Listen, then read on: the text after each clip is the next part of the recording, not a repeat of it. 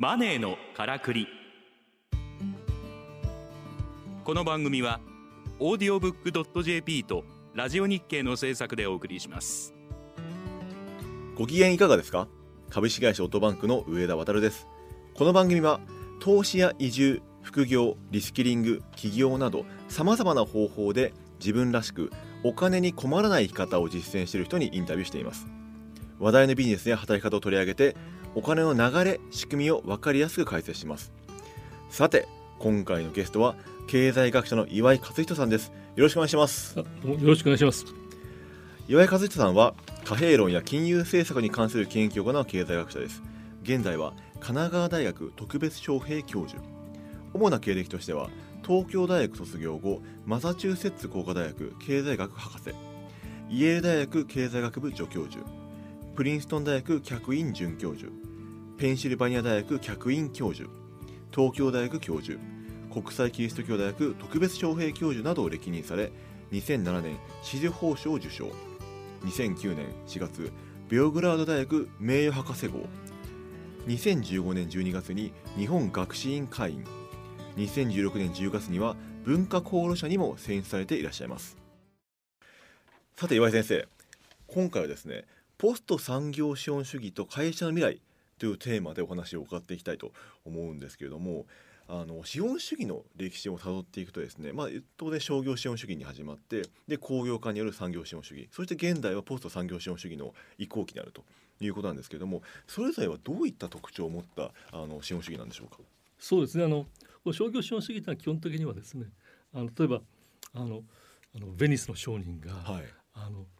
インドのインドで胡椒が安いと、うん、とかそれはヨーロッパで非常に高いと、うん、そこでそのあのインドで安い胡椒をあの船団を組んで買って、はい、そしてそれをあの冒険をしてヨーロッパに持ってきて高い値段で売ると、うん、そういう形でですねあの同じ商品を高い安いところから高いところに移して売ることによって利益を得るというのは商業資本主義。うんうん、でとか産業資本主義っていうのはですねどういうところこれはまああのあの主にまああのあの18世紀の終わりから19世紀の前半のイギリスで産業革命が起こったと。そこであの機械を使うともうものが簡単に安く作れるような発明が起こったわけですね。でただそれだけじゃなくて産業革命って同時にイギリスにおいては田舎に農村に人が集まってると、うん、あの食え食わずの人がいっぱいいると、うん、でそういう人たちは安い賃金で働いていいと思うから、うん、そういう人たちは都会であの機械製工場を持った企業ができるとそこにどっと押し寄せると、はい、そうすると安い賃金で労働者を雇えるので、あの必然的にですねある面で搾取することによって利益を得ることができる、これは産業資本主義なんですでこれはいまだに全世界にあるわけです日本の場合だったら明治維新で、うん、例えば日本ではあの人の移動があの、うんうん、江戸時代と比べて人の移動が自由になったと、うん、そしてあのいろんな形で近代化のために都会で工場がどんどん建てられたと、うん、でそこであの田舎から都会に出てきて、うん、そして働くと、そうすると都会であのお金を持ってる人は機械製工場さえ建てればですねあのそこで安い賃金で労働者が雇えるので賃金が生み出される、うん、これが産業資本主義です、うん、で産業資本主義ではそこではだからお金がある人が機械製工場を建てて、うん、そして田舎からやってくる労働者を安く雇うことによってある面利潤が生み出された仕組み、でそれがですね全世界的に、はい、あの例えばあのヨーロッパでは、まあ、まずアメリカヨーロッパでは1950年代頃から終わってしまった。なぜだって、農村に人が余らなくなった。あなるほど。日本はあの高度成長が終わって1960年代の終わりから70年代にかけて、うん、農村から人がいなくなっちゃった、うん、それまで日本ではあのですねよく言われるのはあの今だに出てきますけどあのあの上野駅上野の駅があると、うん、上野の駅にはあの農村から集団就職で人が来る。と。ああなんかそういう写真とかありましたね歴史の教科書にね。うん、でそれはだから農村で安いあの賃金でも働いていいと思ってる人々が都会に押し寄せてきて都会で働くと、うん、でそのそのもとにそそういう状況で作られた映画が例えば寅さんの映画なんて、うん、寅さんは柴又ですけどあの柴又のまんじゅう屋にはですね裏には町工場があって、うん、そこでは田舎から来た労働者が働いている、と。ころがですね日本でも1970年代頃になると、何が起こるかというと農村に人が回らなくなってきたと、そうするとそういう集団就職してくれる人中学生や高校高校生の人が金の卵と言われるようになったと、うん、その時代が産業資本主義の終わりなんですね。もはや安い労働力労働者賃金で雇え安い賃金で雇えないと、うん、そうするとですねお金持って機械製工場を建ったって、うん、あの賃金が高いのですね、うん、そそう簡単には利潤が満たされないそういうことですね、でそそそこであの新しく資本主義が変わって、それが変わった資本主義がポスト産業主義、そこはある面でですねちょっと商業資本主義に似てるんですけど、はい、あの商業資本主義は2つの土地の土地の間であの同じものが違った値段で売り買いされていることを利用するんですけど、うん、この場合は例えばあの違いを意図的に作り出すと、うん、だからあの他のあのビールだったらビールはですねモルツを売り出すと、うん、モルツビールそこであのモルツという他と違った製品を売り出すことによってそこから利潤を生み出す、付加価値を高めて生み出す、それからまたもっと単純に技術革新をして他よりもあの物を安く作れるあのあの機械を導入してあの利潤を生み出すという形で、うん、ポスト産業資本主義ってもはや農村に人が余ってなくてあの賃金が高い時にあの意図的に違いを生み出して、うん、その違いから利益を生み出す。そういう資本主義。あじゃよりマーケティング活動が重要になってきたことですね。まあ、うん、マーケティング活動それから、まあ、よく言われるのはイノベーション。技術革新が利益の利潤の源泉になる、うん、そういう資本主義なんですね。なるほど、まあ、そういった移行期においてその日本型の経営っていうんですか日本的経営を行う会社未来っていうのはどういったことが起きてくるんでしょうか？まあ、あのこれは会社これからどうなるか最後でも書きましたけど、うん、まあ、日本的会社っていうのはですねあのあの変わらなくてもいい変わらなくちゃならないっていうことを両方言ってるんですけど、うん、その変わらなくていいっていうのはですね日本的会社っていうのは伝統的にあのあの会社は必ずしも株主のものじゃないという考えが強いんですね、うん、株主主権論に対してあのついあのだから最近変わっちゃったんですけど20年前まではぐらいまではそれに対して非常に否定的な考えが多かったと、うん、いうことです。でこれは日本日本の会社において変わらなくていいという部分だと思います。うん、なぜ変わらなくていいかっていうとつまりあのポスト産業資本主義っていうのはあの違いを生み出さなくちゃならない。うん、イノベーションしなくちゃならないと、うん、そのイノベーションの中にはあの新しい製品を作ることもあるし新しい技術を作ることもあるし、うん、新しい市場を作る見つけたり作ることもあると。ですね。ですから違いを生み出さなくちゃならない、ただ違いはですねこれは最近ちょっと AI が出てきて問題になってくるんですけど、はい、人間しか作れないと。機械自身は違いを作れないと。人間が意図的に人間のしか違いを意図的に作ることができないところで、うん、実はポスト産業資本主義っていうのはですねあのあの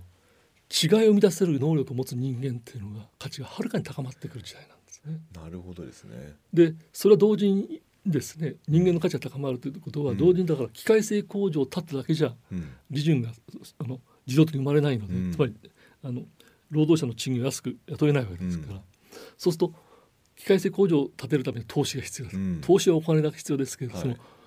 お金の価値が逆に下がっていくということですね、うん、機械製工場よりも人間が重要だってことは、うん、つまり機械製工場を変えるお金の価値は人間に比べて下がってくると。うん、ということは実はお金のおあの会社でお金を供給する人、うん、資本家で元あの株式会社だったらば株主なんですけど、うん、つまり株主のですね重要性が実はポスト産業資本主義になってくると低くなってるんですね。なるほど。そこで、ね、日本の,、あの会社の株主は必ずしも重視しないという経営が、そこでは会社のあのポスト産業資本主義の在り方に対して非常にプラスに働くというふうに思ってるんです。あ残念ながらちょっと今変なこと起こってるんですけどででもう一つはあとはだからあのあの今人間を重視すると、だから人間の価値が上がると言ったんですけど日本の場合日本の経営っていうのは、まあ、昔から非常にあのあの人を大切にするということで、その面で非常に人間に優しい部分があるんですけれども、ただやっぱりこれまでの日本型経営の人間のあのにおけるあの人材っていうのはですね、あのやっぱり古くてあの産業資本主義的でつまり機械製工場があると。これは非常に、あの高いお金して買ったわけですね。はい、この機械製工場をいかにこう効率的に運営するかと。いうところにこう人間の能力これ熟練と言いますけど、うん、これが主にあのあの込められていると。熟練工の熟練工ですよね。ででしかもそれはだからある面でこの日本的経営で人間を重視するといっても、その重視する人間っていうのはですねあくまでも機械製工場の脇役なんですね。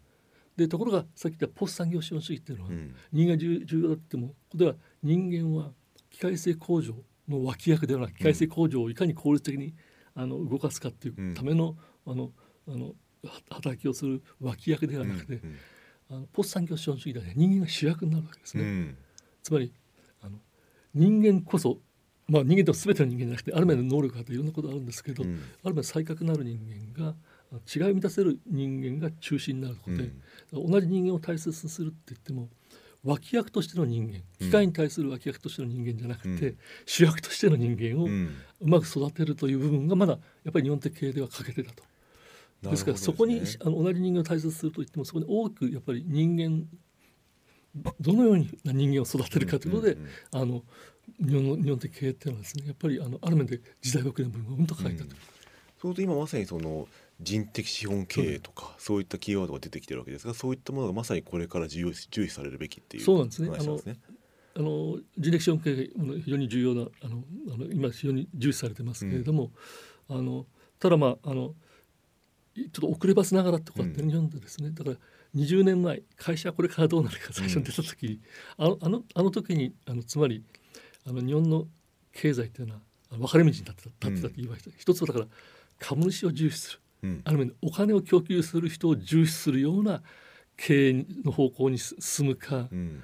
ポス産業資本主義に向けて人間を重視する方向に、うん、しかも人間っていうのはその違いをね意図的に生み出せるような人間を重視するような経営に向かうかという議論立たされたんですけど、うん、残念ながら20年前は私の会社これからどうなるか出た時は実は先ほどのちょっと名前出すと怒られちゃうかもしれないけど伊藤レポートっていうのが出て、はい、つまりあの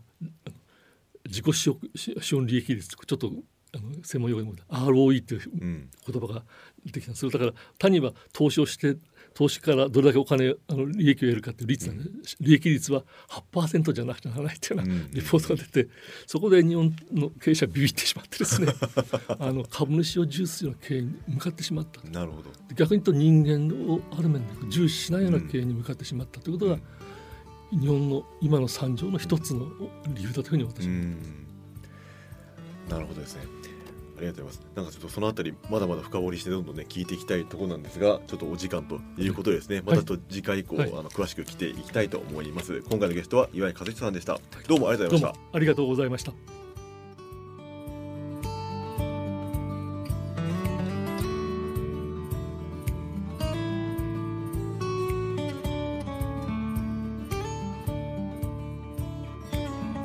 マネーのからくりオーディオブックドット JP とラジオ日経の制作でお送りしました。番組はポッドキャストによるアーカイブ配信を行っております。詳しくはラジオ日経のサイトをご覧ください。ラジオ日経マネーのからくりで検索するとトップに表示されます。